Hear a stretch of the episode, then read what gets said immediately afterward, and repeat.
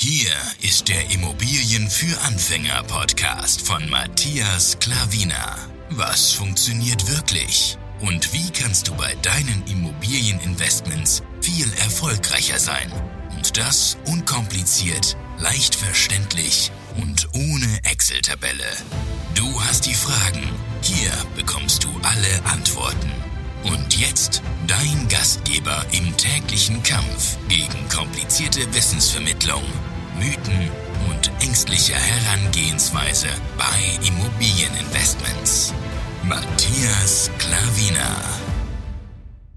Hallo und herzlich willkommen zu einer neuen Podcast-Folge. Ich begrüße dich. In dieser Podcast-Folge habe ich einen Artikel wieder für dich, weil die letzte Woche war jetzt äh, nicht so wirklich interessant, dass ich hier veröffentlichen muss bezüglich Immobilien.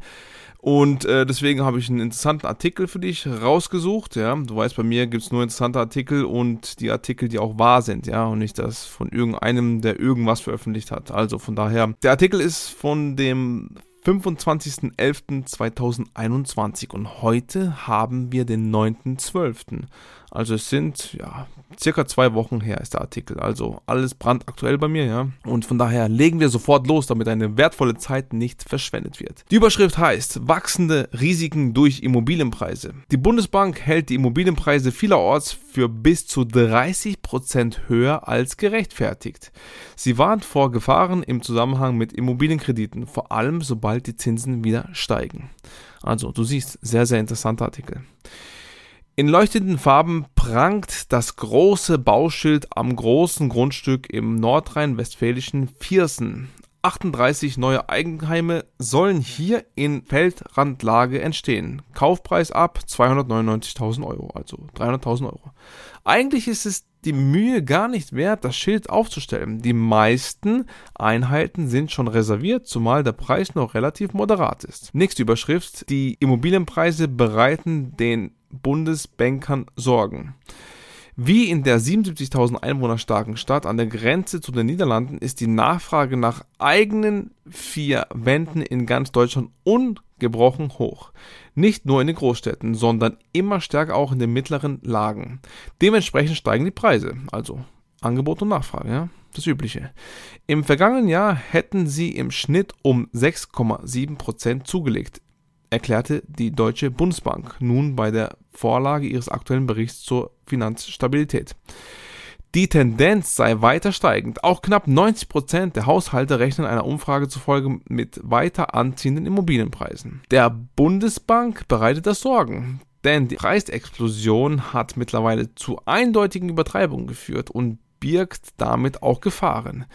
Die Preise für Wohnimmobilien liegen um 10 bis 30 Prozent höher als das Fundamentaldaten gerechtfertigt, sagte die Bundesbank-Vizepräsidentin. Ja. Sie sind zum Teil also überbe überbewertet und das nicht nur in den Ballungszentren. Nächste kleine Überschrift. Wenn sich das Zinsniveau ändert, kann es eng werden. Aus Sicht der Bundesbank können steigende Immobilienpreise für die Finanzstabilität kritisch werden, wenn Banken vermehrt Kredite zu großzügigen Konditionen vergeben und sich das Zinsniveau ändert. Dies war ein Aspekt, der mitverantwortlich für die Finanzkrise von 2008-2009, weshalb Notenbanker in ihrer Rolle als Bankaufseher bei dem Thema überaus sensibel sind. Ja, also damals war auch das genau das Thema. 2008, 2009 war ja die große Finanzkrise. In Deutschland haben rund die Hälfte der Bankkredite für Wohnimmobilien eine Zinsbindungsfrist von mehr als 10 Jahren. Ja. Wir haben auch alle äh, Immobilien 10 Jahre finanziert. Das ist gut für die Kreditnehmer, also für uns, aber nicht unbedingt für die Kreditgeber, also die Banken. Insbesondere dann nicht, wenn die Inflation weiter so stark anzieht, dass eine Anhebung des allgemeinen Zinsniveaus wahrscheinlich ist. Nächste kleine Überschrift. Diskussion über Änderung der Kreditregeln. Es kommt was, was sie neu machen wollen. Aus diesem Grund werden derzeit Maßnahmen diskutiert, die die Kreditvergabe an Konsumenten stärker reglementieren, etwa indem nur ein bestimmter Prozentsatz des Einkommens zur Zahlung der Schulden verwendet werden darf, was faktisch die zum Kauf eines Hauses oder einer Wohnung gewünschten Kreditsumme beschränkt. Klar, wenn die das ähm, eingrenzen wollen, natürlich wird dann automatisch deine ähm, Höhe für deinen Kredit niedriger. Ja? Also mir würde es gar nicht gefallen, aber schauen wir mal, ob es überhaupt kommt. Ja? Aber das ist schon mal in den Überlegungen so. Eine entsprechende Absichtserklärung findet sich im Koalitionsvertrag der künftigen Ampelregierung wieder. Und heute wissen wir, dass es glaube ich, so viel ich weiß, nicht in dem Koalitionsvertrag drinne ist. Ja, diese Vereinbarung da. Die Bundesbank steht solchen Ideen nicht generell ablehnend gegenüber, sieht aber auch massive Probleme. Denn wir sind uns sehr bewusst, dass es sich hierbei um einen erheblichen Eingriff in die Vertragsfreiheit handelt. Ja, wahrscheinlich deswegen ist es nicht drin.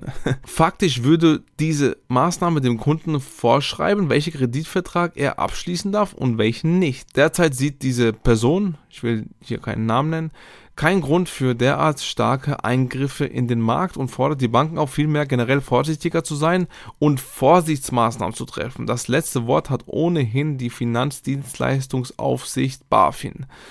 Also sie wollen, dass die Banken jetzt nicht, sag ich mal, jeden geben sie so oder so nicht den Kredit, du musst äh, so oder so welche Anforderungen haben, aber sie wollen halt dann noch, äh, noch genauer schauen, wem sie wirklich einen Kredit geben und wem sie auch nicht geben. Ja.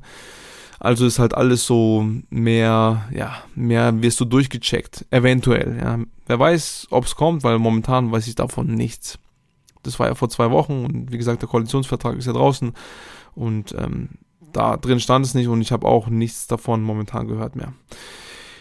EZB schätzt die Lage ähnlich ein. Das ist die nächste Überschrift. Auch die Europäische Zentralbank EZB hatte erst kürzlich vor den zunehmenden Risiken auf dem Markt für Wohnimmobilien gewarnt. In der gesamten Eurozone seien die Preise im zweiten Quartal so stark gestiegen wie seit 2005 nicht mehr. Die Häusermärkte in der Eurozone sind schnell gewachsen, wobei es wenige Anzeichen dafür gibt, dass es in Reaktion darauf zu einer Straffung der Kreditvergabestandards gekommen wäre. Allein in Deutschland wuchs die Vergabe von Hypothekenkrediten im vergangenen Quartal um 7%, so die neuesten Bundesbankzahlen.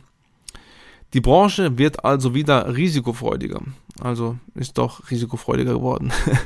Die Unterschätzung möglicher Kreditrisiken bei einem tendenziell anziehenden Zinsniveau und überwerteter Vermögenswerte könnte das Gemisch werden, aus dem sich eine neue Krise speist.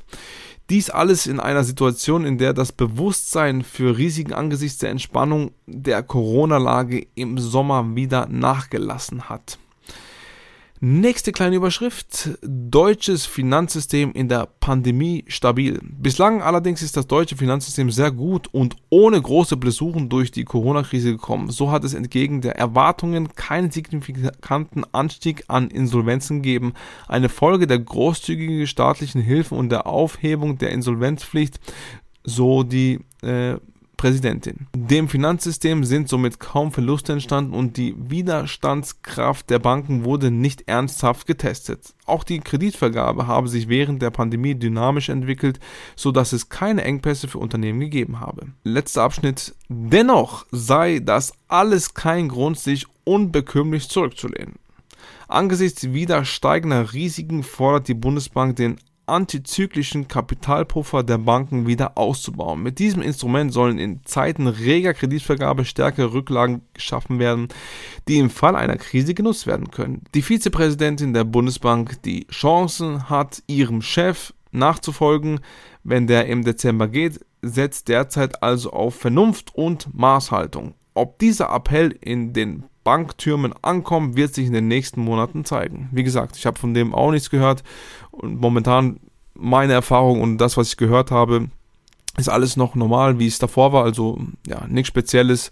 Wir kaufen ja auch immer wieder die eine oder andere Immobilie, wie du auch äh, auf meinem YouTube-Videos siehst oder hier beim Podcast hörst. Also von daher. Aber ich finde schon mal ein interessanter Artikel wieder. Ich sagte ja nur interessanter Artikel, wie du weißt. Und ähm, das ist auf jeden Fall auch wieder einer, denn du siehst, was da in den Überlegungen ist, dass sie noch strenger kontrollieren wollen, dass sie etwas aufpassen wollen. Aber schlussendlich muss man schauen, äh, was da passiert, denn viel geredet wird sowieso immer und äh, was tatsächlich gemacht wird. Dieses Tun, die Umsetzung, das äh, kommt ja meistens sehr, sehr viel weniger als geredet wird. Also von daher alles momentan gleich oder beziehungsweise normal und ja, weiterhin Immobilien kaufen. Das werden wir tun und äh, ich hoffe, du auch. Und falls du noch irgendwelche Fragen hast, gerne äh, matthias.klavina bei Instagram eingeben. Da findest du mich. Privatnachricht, da können wir miteinander kommunizieren. Oder ja, äh, info at matthiasklavina.de ist meine E-Mail-Adresse, da kannst du mir auch schreiben. Also, ich hoffe, die Podcast-Folge hat dir wieder gefallen. Ich hoffe, wieder sehr, sehr viel Mehrwert konntest du mitnehmen und ja, Ansonsten gerne Feedback geben. Ich freue mich sehr drauf. Und ansonsten wünsche ich dir einen wunderschönen Tag, gute Geschäfte und bis bald. Dein Matthias Klavina. Ciao.